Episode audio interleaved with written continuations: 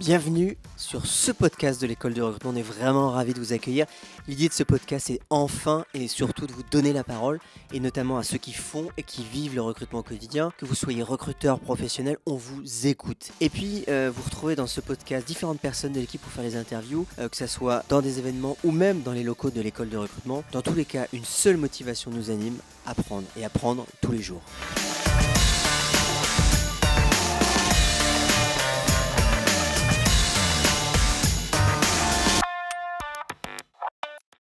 Guillaume Alexandre, je pense que. Bonjour Guillaume.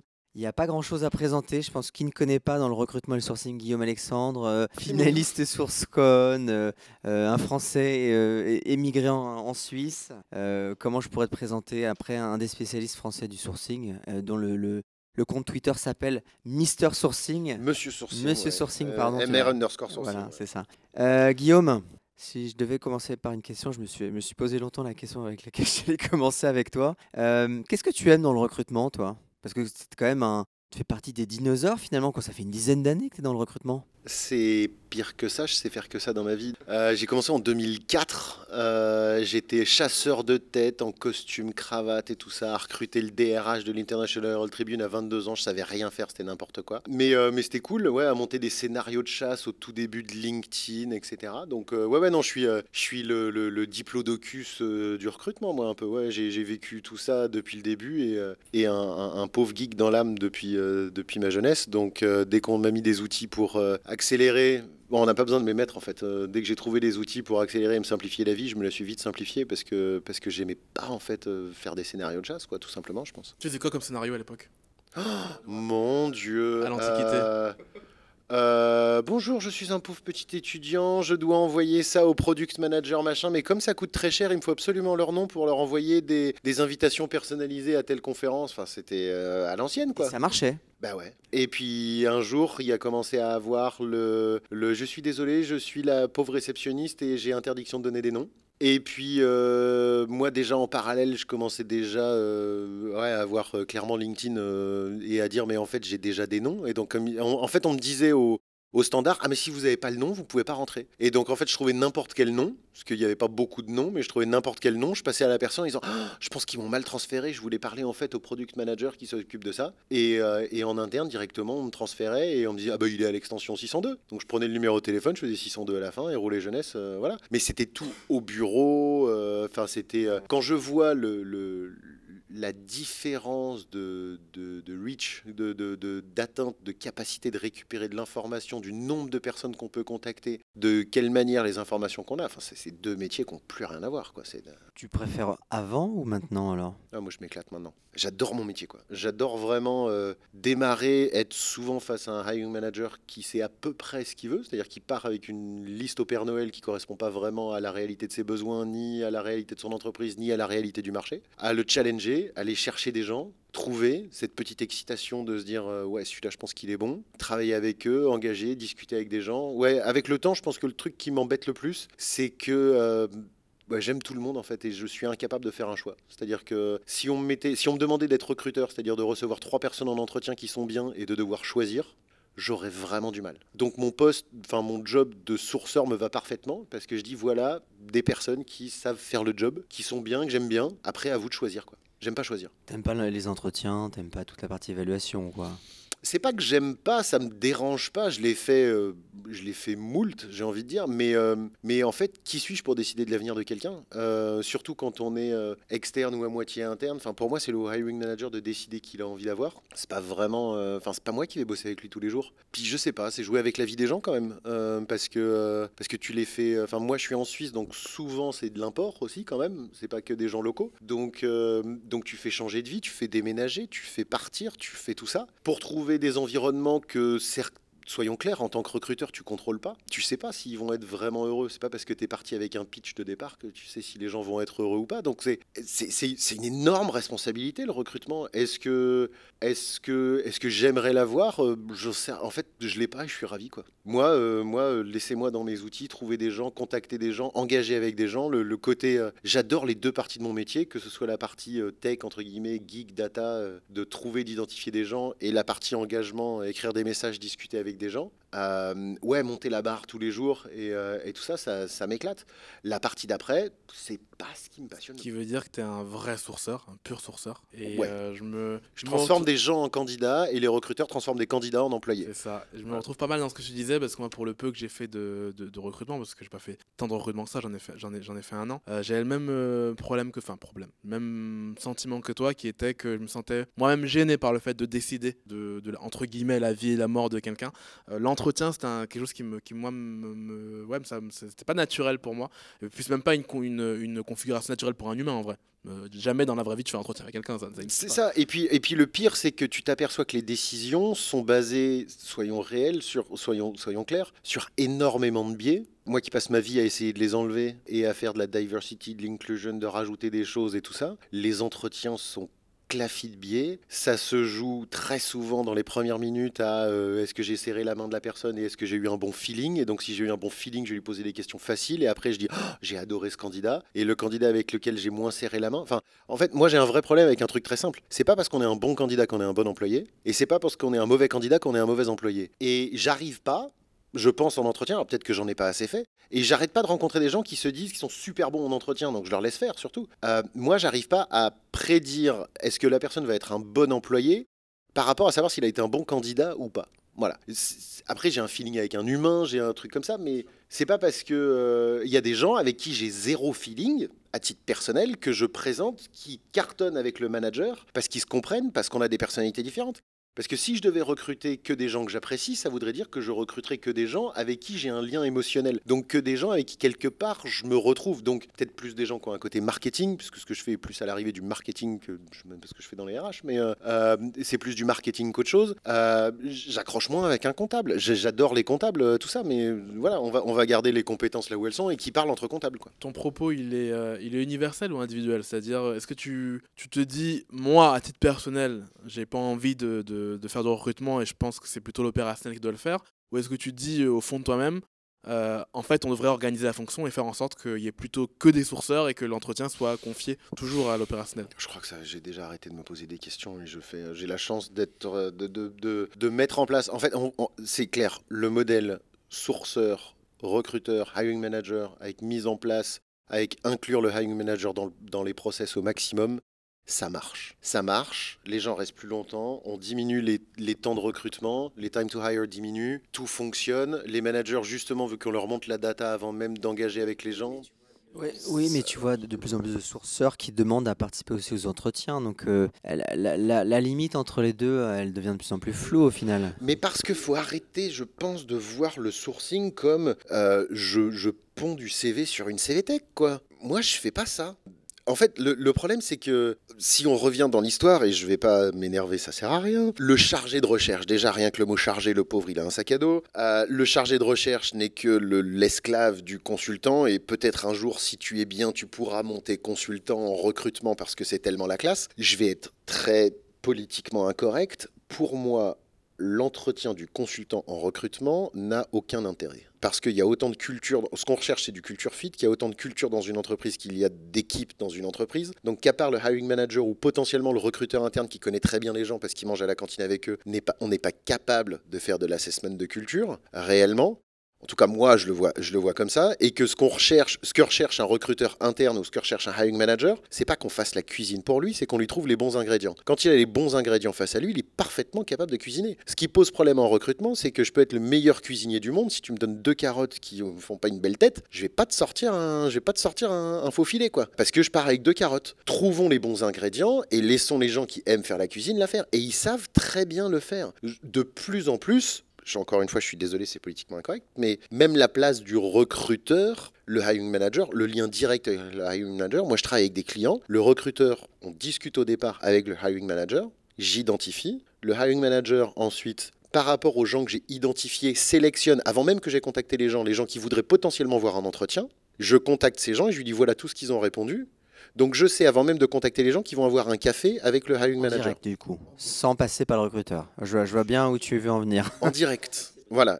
Et on fait passer juste par le recruteur pour genre une validation RH et tout ça, mais on est plus dans le process que dans le choix. On est en direct entre le decision maker qui est le hiring manager et le provider d'ingrédients entre guillemets que qui est le sourceur. Donc donc si on, si on repasse, c'est le métier est ultra gratifiant pour moi. Je m'éclate et j'ai pas envie de plus et je pense que je pense qu'il est juste la façon dont moi je le fais est très différente de ce que j'ai pu connaître au tout début de ma carrière, qui était le chargé de recherche avec le consultant en recrutement qui n'était que- qu'en dessous. Quoi. Si tu devais changer quelque chose dans le métier, parce que toi, tu as une vision assez. euh, Voilà, tu as beaucoup de recul et tu es politiquement incorrect, ça, c'est quelque chose qu'on aime beaucoup. Euh, Si tu devais changer quelque chose dans le métier aujourd'hui, tu changerais quoi? Bonne question. Euh, Je sais pas si j'ai des velléités. En fait, ouais, l'emprise des RH, en fait. Euh, je pense que, je pense que pour moi, un RH s'occupe de la famille. C'est-à-dire qu'un un sourceur transforme les gens en candidats, un recruteur transforme les candidats en employés, l'onboarding fait d'un employé à un membre de la famille, et le RH s'occupe des membres de la famille. Donc, ce sont des gens qui regardent ce qui se passe à l'interne de leurs entreprises, qui s'occupent de ce qui se passe, du bien-être en entreprise, de la paye, de l'administration du personnel, de l'évolution en interne, de tout ça. Ils regardent à l'intérieur. Nous, on est deux pieds complètement à l'extérieur, et pourtant, quelque part, on fait partie de la même organisation. Tout le monde a un intérêt, tout le monde est ultra important dans le truc, mais je je sais pas vraiment. En fait, on, plus ça va et plus j'ai la, vision avec vraiment les deux pieds en externe et avec juste un pied en interne pour savoir quels sont les besoins, plus j'ai des difficultés quelque part à discuter avec des gens de RH qui, eux, vont commencer à parler de choses qui ne concernent que l'écosystème interne de l'entreprise. Parce que je ne je- je m'accroche que très peu à cet écosystème interne, en fait, à l'arrivée. J'ai vraiment les deux pieds dehors et je fais matcher l'externe avec l'interne. T'as parlé de, t'as parlé d'emprise en parlant de RH. C'est un mot, qui est fort. Elle vient d'où selon toi l'emprise? Je pense que c'est juste historique. Euh, en fait, le- le truc, c'est que le recrutement, avant, pour avoir des candidats, suffisait de passer une annonce, tu avais des candidats, et donc tu étais toi le RH tout-puissant qui devait choisir euh, le, pauvre candidat qui arrivait. Ce temps est révolu, ou en tout cas, ça dépend des industries. hein. Il y a encore des industries pour lesquelles ça marche, et plus ça va, ou en tout cas, il y a de plus en plus de gens qui ont, des soucis, et donc on a besoin de nous pour aller, pour aller chercher à l'externe. Pourquoi il y a cette emprise Euh, Parce qu'on leur reporte, tout simplement? Je dis pas que je dis pas qu'il faut pas leur reporter, mais euh, voilà, tu as discuté avec Damien de chez Itch qui, qui disait qu'il reportait directement avec un au CTO. Ah, je trouve ça top, quoi. Je trouve ça juste top et ça fait avancer les choses. Moi, je n'ai aucune compétence RH. Euh, j'ai eu beau avoir fait une école de commerce avec une spécialité RH. Demande-moi de faire du comp and ben, demande-moi de faire des choses qui concernent l'administration du personnel, les choses RH qu'on demande dans les formats RH, les brevets RH, les trucs. Je suis fichtrement incapable de le faire. Mais moi, dans la même pièce avec des gens du marketing, euh, on s'entend, on s'éclate, on parle du même truc, on utilise les mêmes outils, on réfléchit de la même manière. Pourquoi est-ce que je reporte pas? Pourquoi est-ce que l'employer brand euh, reporte souvent au marketing, des fois même pas forcément au RH. Et pourquoi nous, on travaille pas avec eux? Pourquoi on, reporte de cette manière-là? Parce que historiquement, ça a été fait comme ça. Et que voilà, le recrutement appartenait au RH, puis le recrutement grandit, on met du sourcing, donc on va le laisser au RH, parce que quand on a quelque chose dans une boîte, on va pas le lâcher non plus. Euh, mais révolutionner tout, euh, ça prend du temps, quoi. Je pense que c'est, une histoire de temps, c'est une histoire d'évolution, et c'est avec des quick wins et, euh, des modèles qui fonctionnent que les choses vont, euh, vont avancer dans le futur. De se dire que tiens, chez Itch, ça marche, par exemple, qu'il y a d'autres endroits où ça marche, et il y a peut-être des sociétés peut-être plus grandes où ils vont dire, bah effectivement, je suis en RH et le recrutement c'est pas mon truc, parce que c'est souvent pas le truc. Je dis pas que c'est la majeure partie du temps, je dis souvent, c'est pas le truc des RH de s'occuper du recrutement. Et si on sortait le recrutement des RH et qu'on disait, vous nous reportez en dotted line, mais euh, en parallèle, vous allez directement avec le marketing parce que parce que parce que parce qu'on parle aux gens, quoi. Parce qu'on a la marque, on a la marque employeur ou la marque produit ou la marque recruteur ou tout ça, on peut peut-être commencer à réfléchir euh, ensemble. On a des targets différentes, mais à l'arrivée, c'est une identité d'entreprise, quoi. Tu me disais ce matin euh, que. Alors, suis po- c'est marrant parce que je me suis posé la question hier soir de est-ce que le recrutement euh, devrait aller au marketing? Parce qu'en fait, je suis dans, actuellement dans des débats là sur ce sujet-là. Et, et je sais pas, ça m'est venu hier soir et je me suis dit, ah, c'est peut-être bête comme idée. Et je me suis pas reposé la question. Mais c'est vrai que maintenant que tu le dis, ça me. Pour, pour moi, ça devrait pas forcément aller au marketing. Il devrait se créer quelque chose que moi j'appelle People Attraction, Indépendant. qui est indépendant et qui et qui Mais regroupe. qui reporte à qui? Ça, je sais, je sais pas parce que ce serait juste un VP, que ce soit un RH ou marketing, ça changerait rien, mais qui regrouperait la partie aussi bien campus management que la partie employer branding que la partie sourcing. tu me, dis, tu me disais ce matin que euh, l'entreprise pour laquelle tu, avec qui tu fais un part, enfin, tu, tu travailles trois Ouais. jours par semaine, qu'elle partageait tes, euh, tes, tes vues sur le, sur le recrutement. Est-ce qu'elle les partage jusqu'à ce niveau-là? On est encore sous People and Culture, et euh, donc c'est l'équivalent RH, euh, et on appartient à la partie Talent Acquisition, officiellement, mais le sourcing est une entité qui est détachée, qui reporte au Global TA Manager, mais qui a une vocation à être transverse pour travailler avec, pas en dessous, mais en partenariat total avec la partie talent acquisition. C'est-à-dire que talent acquisition s'occupe des hiring managers, s'occupe des stakeholders internes, je suis désolé, je fais beaucoup d'anglicisme, mais s'occupe des gens en interne et, s'occupe des besoins, de comprendre les besoins et de gérer les processus de recrutement. Et nous, on a en charge de venir apporter les ingrédients qui vont faire, qui vont pouvoir cuisiner. On a les cuisiniers, et nous on apporte les ingrédients. Et donc on travaille ensemble comme le fournisseur. Même question que j'ai posée à Damien, à ton avis, elle vient d'où cette, euh, cette conscience? Qu'est-ce qui fait que dans cette boîte-là, euh, ça se passe un peu différemment par rapport aux autres? Bah Parce que le, le, le, processus de transformation est juste gigantesque. Euh, je pense que c'est la plus grosse transformation business mondiale, mais peut-être de l'histoire. C'est pas un secret. Hein. Je, suis, je, travaille en, en parallèle donc chez, chez Philippe Maurice, qui a comme objectif d'arrêter de faire ce qu'on appelle des conventional cigarettes, et qui part sur des produits, des reduced risk products, donc des produits moins risqué, ce qui veut dire que ça devient, c'est un chiffre total, passer d'une boîte de 80 000 personnes qui fait de la vente de tabac B2B à une société qui est extrêmement digitale, très tech data driven, qui travaille sur des projets IoT euh, et, euh, et, avec énormément de science euh, et avec des milliards investis en science qui est au centre de tout ça. C'est un, un changement de mindset total sur une société de 80 000 personnes. Donc ce sont que des postes qu'ils n'ont jamais fait, que des postes qui sont très souvent extrêmement difficiles à chercher. Hein, juste en ce moment, je cherche quand même des, des PhD en biomédical avec un, un MBA en finance. Si quelqu'un voilà, a déjà fait 7 ans d'expérience, 7 ans d'études dans un lab pour ensuite se dire tiens, je vais aller faire un MBA en finance, surtout qui me contacte, pour faire le, lien justement entre cette partie finance et cette partie science. Enfin, et des centaines de postes comme ça qui sont tous des moutons à cinq pattes, des licornes, et on les appelle comme on veut. Mais on a quasiment que ça sur des, pro des métiers qui n'ont jamais été faits dans l'entreprise. L'équipe digitale, il y a trois ans, c'était genre 4-5 personnes. Là, c'est déjà plusieurs centaines et ça va monter encore. Donc, c'est juste gigantesque. Donc, euh, donc, ce sont des gens qui vont jamais penser à PMI comme étant un employeur de choix, qui vont pas venir postuler en direct. Donc, il faut aller chercher. Donc, quand il faut aller chercher, bah, tadadam, on est là, quoi. C'est marrant, ça me rappelle la claque de, Mohamed. Donc, euh, alors, la claque, c'est une conférence, c'est pas une, pas une claque physique, euh, où il a étudié les entreprises les plus controversées, comment elles sourçaient. Donc il y avait Jackie et Michel, il y avait Bayer, il y avait Monsanto. Euh, je sais pas si Bayer c'est une boîte, Bayer, Monsanto. Bref, je, veux offenser personne. Bref, des boîtes qui, d'habitude sont controversées. Je pense que Philippe Maurice, ça, en fait partie. Euh, moi, bon, bah, à titre personnel, profondément, euh, je, suis, opposé à ce, genre d'entreprise. Et, comme tu as des. Et je pense que les entreprises qui ont des gens comme ça, qui sont très opposés, elles sont obligées de faire les choses mieux en fait. Et euh, est-ce que tu penses que c'est ça qui fait que le... Je sais pas, je dis juste que la transformation qui est en train d'avoir lieu est gigantesque. C'est un fait, il y a des millions de fumeurs. C'est un fait, les produits qui sont en train de sortir, c'est prouvé partout, sont des meilleures alternatives. La meilleure alternative étant toujours d'arrêter de fumer, on est bien d'accord. L'objectif, c'est euh, est-ce que vous avez envie de participer? Moi, je travaille énormément sur le why. Voilà. Pourquoi est-ce qu'on fait les choses? Quel est l'objectif d'une société? Quel est le... Pourquoi je me lève le matin? J'ai la chance de travailler en parallèle, enfin, en, entre autres avec cette société où le, où le why il est très clair. Et donc, on a une mission à vendre. Et, y a, et, et, tout le monde en interne, et clairement, je le vis au quotidien, est drivé par cette mission.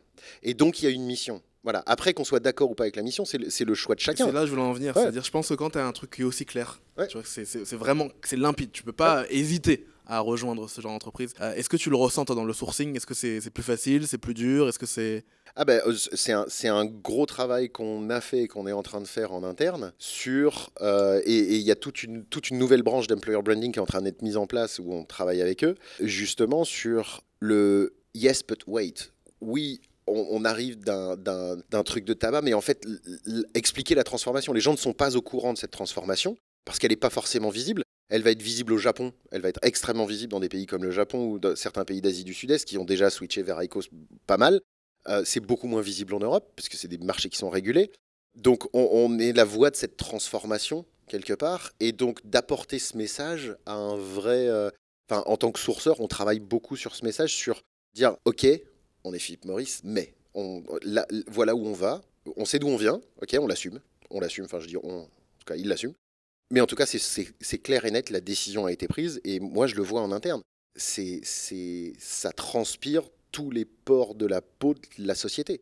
L'investissement, le drive, la transformation, c'est au quotidien pour tout le monde, avec des équipes qui aident au changement, avec tout ça, tout est mis en place.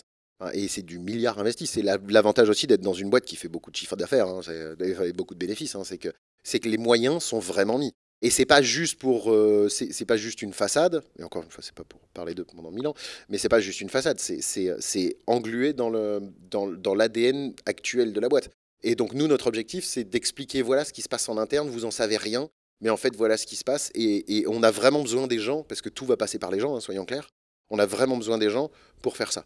Si moi je peux participer à ça, franchement, c'est une super aventure. Pour les gens qui, pour les gens qui écoutent, s'ils devaient que tu avais un conseil à donner, imagine demain, je veux monter une. euh, Ok, je t'ai entendu, je me suis dit, ah, c'est quand même intéressant d'avoir des vrais sourceurs, des gens qui soient sourceurs à plein temps. Euh, je veux dans ma boîte monter une équipe de sourceurs. Euh, tu commencerais par quoi? Euh, je commencerai par venir l'année prochaine à SourceCon à Amsterdam parce qu'on va normalement on va open sourcer tout le modèle qu'on est en train de mettre en place. C'est-à-dire qu'on va juste expliquer tout ce qu'on est en train de faire, comment on le fait, comment on l'a fait et comment tout ça. J'ai euh, obtenu les accords sans aucun problème d'open sourcer tout ce qu'on fait. Donc euh, on va le dire. On est en train de le faire, donc déjà faut laisser le temps au temps parce que c'est euh, on parle en moi là pour l'instant. Donc on est en train de mettre des choses en place et, on va en parler. Sinon, c'est assez simple. Convertir les gens en candidats, convertir les candidats en employés. Qui s'occupe de quoi? Qui commence où? Qui s'arrête où? Savoir travailler ensemble, j'ai envie de dire re- refiler le, les- les- le bébé au bon moment avec une bonne transition. Expérience candidat, penser aux autres en fait. Arrêter de penser à soi.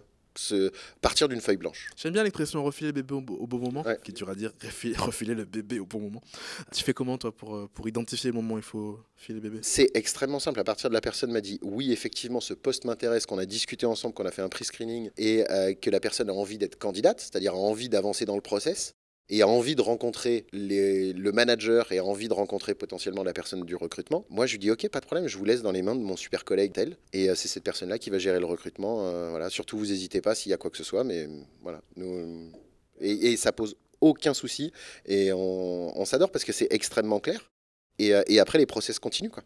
Cool. Et à l'inverse, dernière, ce sera ma dernière question pour ma part. C'est quoi le pire conseil que tu entends dans le, dans le recrutement, dans le sourcing Le pire conseil que j'entends dans le sourcing, je crois que je les écoute pas en fait. Pour être très franc, je crois que j'écoute pas grand monde. En fait, j'écoute les conseils des gens où j'ai envie d'écouter des conseils. On parlait tout à l'heure des gens. Moi, j'ai deux dieux techniques. hein. Euh, C'est Aaron Lins d'un côté et c'est Dave Gailey de l'autre. Donc les deux américains. Un travaille avec Irina Shamaeva euh, et l'autre Aaron Lynch est chez, chez Thoughtworks parce que c'est des gens qui sont agréables. J'ai la chance de pouvoir, si j'ai la moindre question, euh, pouvoir les pinguer directement sur Facebook et leur poser des questions. Je fais partie de plein de communautés, il y a plein d'autres gens que j'adore. J'ai la chance maintenant de travailler avec Guillaume Lotte où on, on peut parler de ce, ce côté technique ensemble. J'ai plein d'autres gens sur l'autre partie d'engagement avec qui je peux. Donc, donc ouais, j'ai peut-être cette chance-là qu'on j'écoute pas quoi. Je fais ce que j'ai envie. En fait, le meilleur moyen de, de, de savoir de quoi va être fait le futur, c'est de l'inventer. Et, euh, j'ai cette chance-là d'être euh, d'être plutôt à l'avant des choses. Donc arrêtons de regarder ce que j'écoute ce que font les autres avec le plus grand intérêt. C'est pas pour ça que je le ferai. You can be wrong, but you can never doubt. Donc peut-être que je suis complètement en train de me planter, hein, c'est possible, mais euh, j'ai absolument aucun doute. Pour l'instant, toute la data, tout le truc, tout me dit que je vais dans la bonne direction. Mais euh, Laurent, euh, qui était au premier Sourcing Summit, je crois, avec moi, en 2013, on était dans le noir. On était voilà, et on a avancé tous dans le noir. Les gens qui étaient là cette fois-là, et il y en a pas mal qui sont encore là six ans après, hein, beaucoup d'entre eux, on a avancé totalement dans le noir. On a, on a tout, on avait une machette quoi. On était dans la jungle à la machette. Donc maintenant, euh, regardez l'autoroute qu'on a construit derrière, c'est cool, mais nous on est toujours devant et on a toujours la machette et il n'y a rien qu'à changer pour nous quoi. Et c'est quoi le truc que tu disais que tu penses plus? Je vais te le dire, moi j'ai cru à la génération Y. Ça surprendra des gens qui nous écouteront, mais euh, je disais à tout le monde c'est génial la génération Y, euh, moi je m'y reconnais. Est-ce qu'il y a un truc que, tu penses que tu, comme tu disais, often wrong, never doubt, ça veut quand même dire often wrong. Euh, euh, Est-ce qu'il y a un truc dont tu te rappelles que tu, euh, tu dirais plus aujourd'hui? Euh, ça, je sais pas. Oui, il y a, y a- y y a pas mal de choses qui ont changé. Je, je pensais que le business model d'agence de recrutement pouvait, d'une manière ou d'une autre, exister dans un modèle hybride entre sourcing et externe et tout ça. Je ne le crois plus parce que je pense que la marque employeur est quelque chose qui est juste primordial et que si tu peux pas t'appuyer dessus, ça sert même pas la peine. C'est même pas la peine de démarrer. Donc donc tout le business model d'agence, moi j'ai shifté il y a déjà trois ans et, euh, et jusqu'à il y a encore très très peu, j'étais le seul en Europe francophone à faire ce que je fais et, je le vois et ça marche quoi. Donc euh, ah, moi je travaille en, donc je, source direct et je travaille directement avec les recruteurs internes, mais je m'appuie sur la marque employeur de mon client. Donc je suis pas je suis pas payé au succès, je suis pas en concurrence, je suis pas comme ça, je fais le sourcing exactement comme si j'étais en interne, mais pour mon pour mon client en externe. Ça c'est quand je travaille pour autre chose que, Philippe Maurice, puisque Philippe Maurice j'ai une adresse email de la société, donc ça aide encore plus. C'est plus facile. Euh, oui, effectivement, Nicolas parlait de génération Y il y a, il y a quelques années, donc si on, on peut tous, euh, on peut tous changer. Euh, 14 ans dans le recrutement, c'est long. Tu es passé de recruteur à gérer des recruteurs. Ouais. Ça, euh, en fait, il n'y a pas grand monde qui le sait, mais tu avais une équipe. Ouais, jusqu'à 12. Et tu as décidé de gentiment dire à ton équipe que tu ne voulais plus d'équipe. C'est ça. Euh, tu, dirais, tu donnerais quoi comme conseil à un- quelqu'un qui démarre dans le recrutement, justement, en disant, voilà, comment... Qu'est-ce qu'il devrait savoir, en fait? C'est quoi le... le- seul truc que je lui dirais, c'est oublie tous les schémas qui ont été établis, des progressions de carrière qu'il faut et tout ça. Qu'est-ce qui te rend heureux en fait? Pourquoi tu te lèves le matin? Qu'est-ce qui fait que. À quoi tu crois? À quoi tu. En fait. Pourquoi? Pourquoi tu es en train de faire ça? Est-ce que tu es en train de suivre un modèle qui t'a été dicté ou est-ce que c'est réellement ce à quoi tu crois? Si c'est réellement ce à quoi tu crois, vas-y, fonce.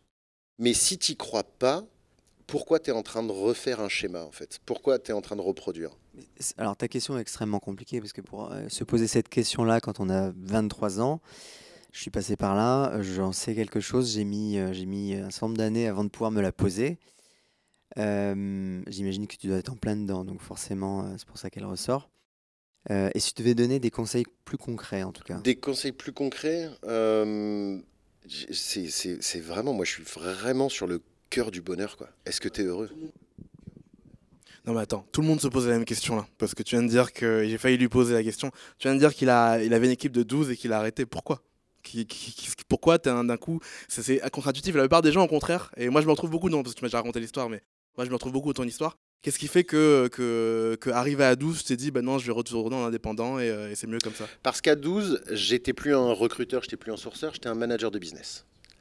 Euh, Tu n'es plus dans l'opérationnel, en gros. quoi. Au bout d'un moment, j'arrivais plus, je pouvais plus tout faire. euh, Je faisais, je faisais, euh, ça passait du marketing à machin, enfin, c'était- je- je- tout, tout, tout, tout, tout, sauf du recrutement à l'arrivée.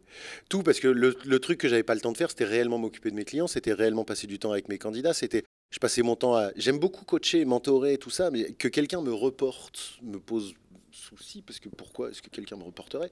Euh, je oui je me retrouvais plus du tout dedans et je me disais je vais où en fait?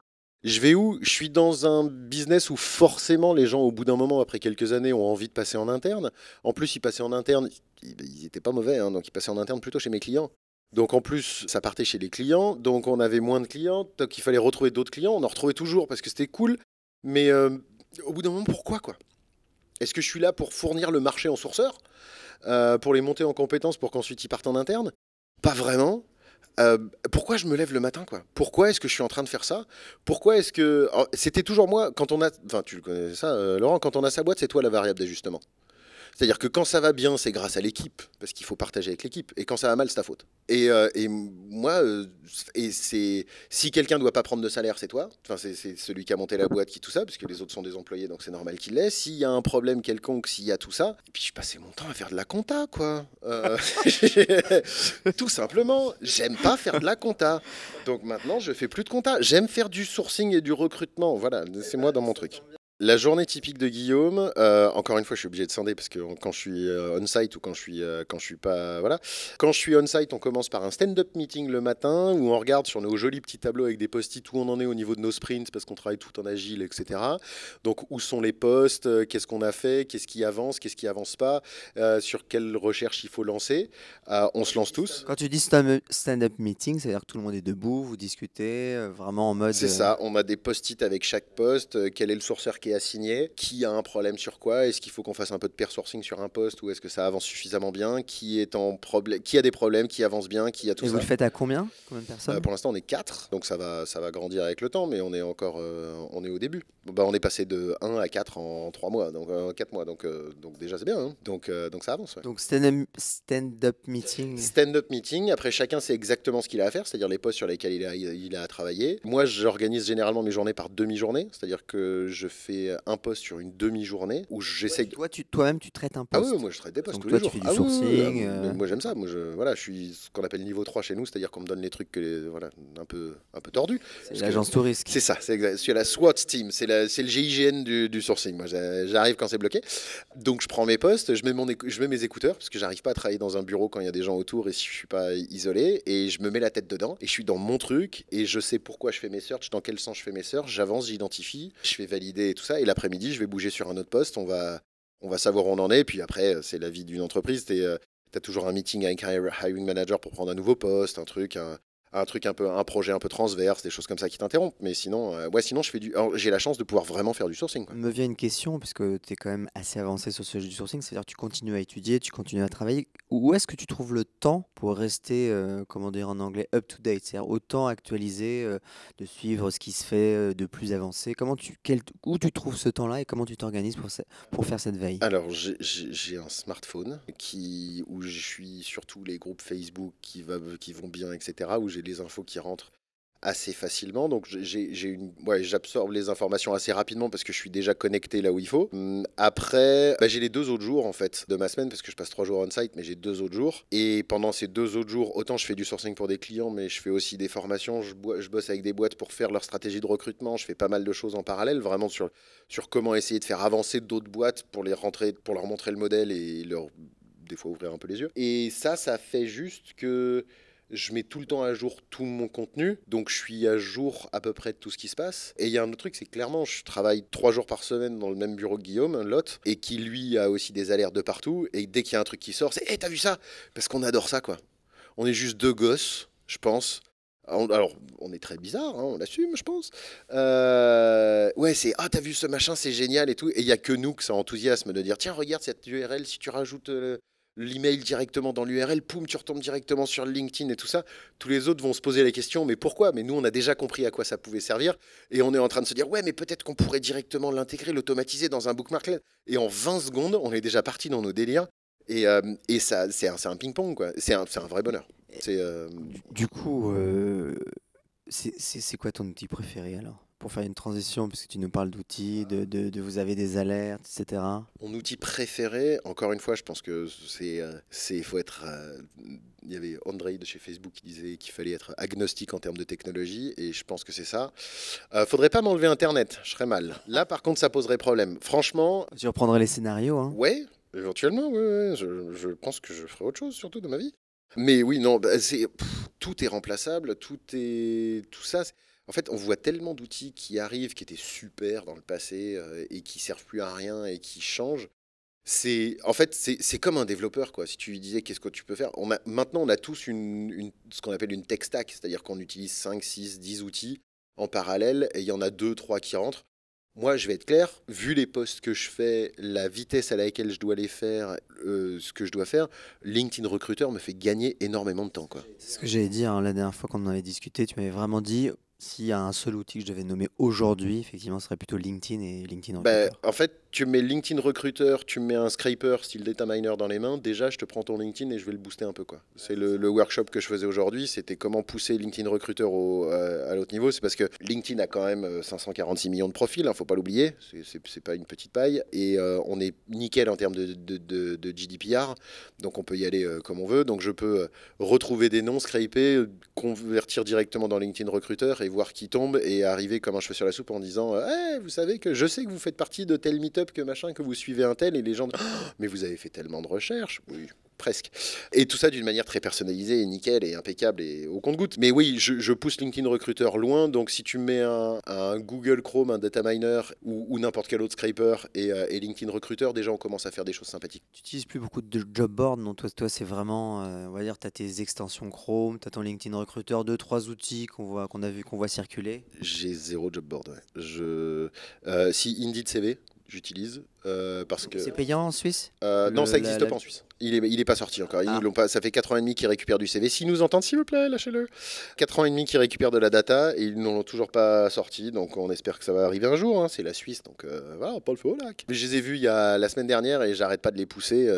J'étais à un salon RH la semaine dernière et je les ai encore poussés pour qu'ils le fassent. Donc s'il vous plaît, sortez-le. Mais non, sinon, les postes que je recrute sont partout dans le. Enfin, je peux prendre des gens du monde entier. Donc, donc je vais pas, je vais pas prendre des CV Tech françaises. Ça me servira à rien. J'ai pas vraiment besoin français. Sinon, il faudrait que je commence à avoir un nombre de CVTech euh, gigantesque. Non, non, je préfère avoir des, Google Custom Search Engine qui vont gratouiller un peu de partout et des choses comme ça qu'on fabrique. Le, retour sur investissement serait pas, serait pas bon. Par rapport au prix que coûte une, une CVTech et, euh, et l'ultra pick and choose que je fais vu les typologies de postes que je cherche qui sont que des trucs bizarres. Moi, je cherche que des, mecs où il n'y en a pas beaucoup. Hein.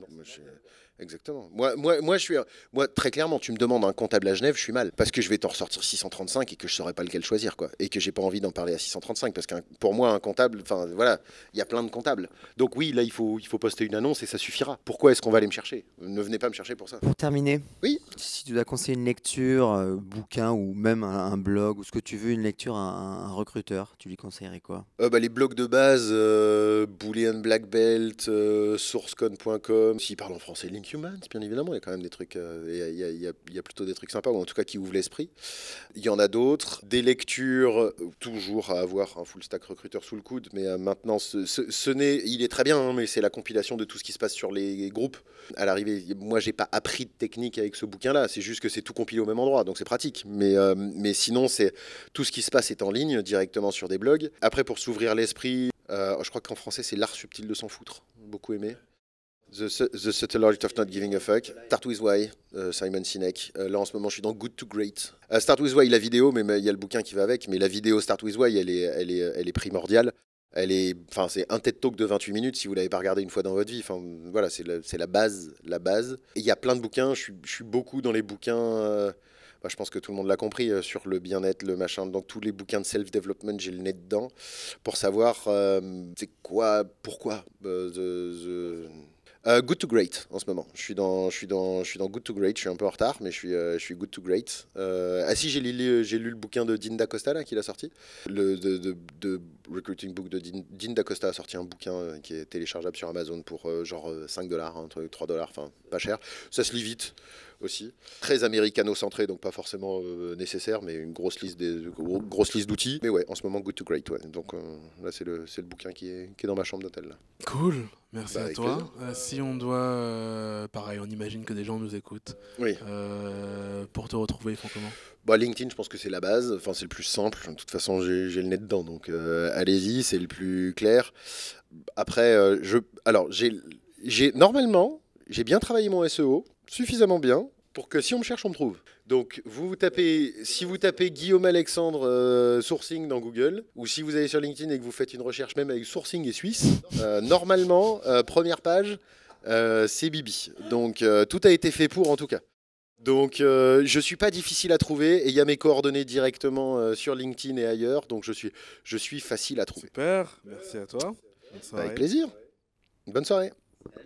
Un grand merci d'avoir écouté le podcast de l'école de recrutement. Euh, N'hésitez pas à nous donner vos commentaires, vos retours et surtout à nous mettre une note, qu'elle soit d'ailleurs positive ou négative. Mais moi, je suis et on est toujours intéressé euh, par vos retours euh, sur le contenu qu'on produit. Je vous dis encore à bientôt et rendez-vous la semaine prochaine.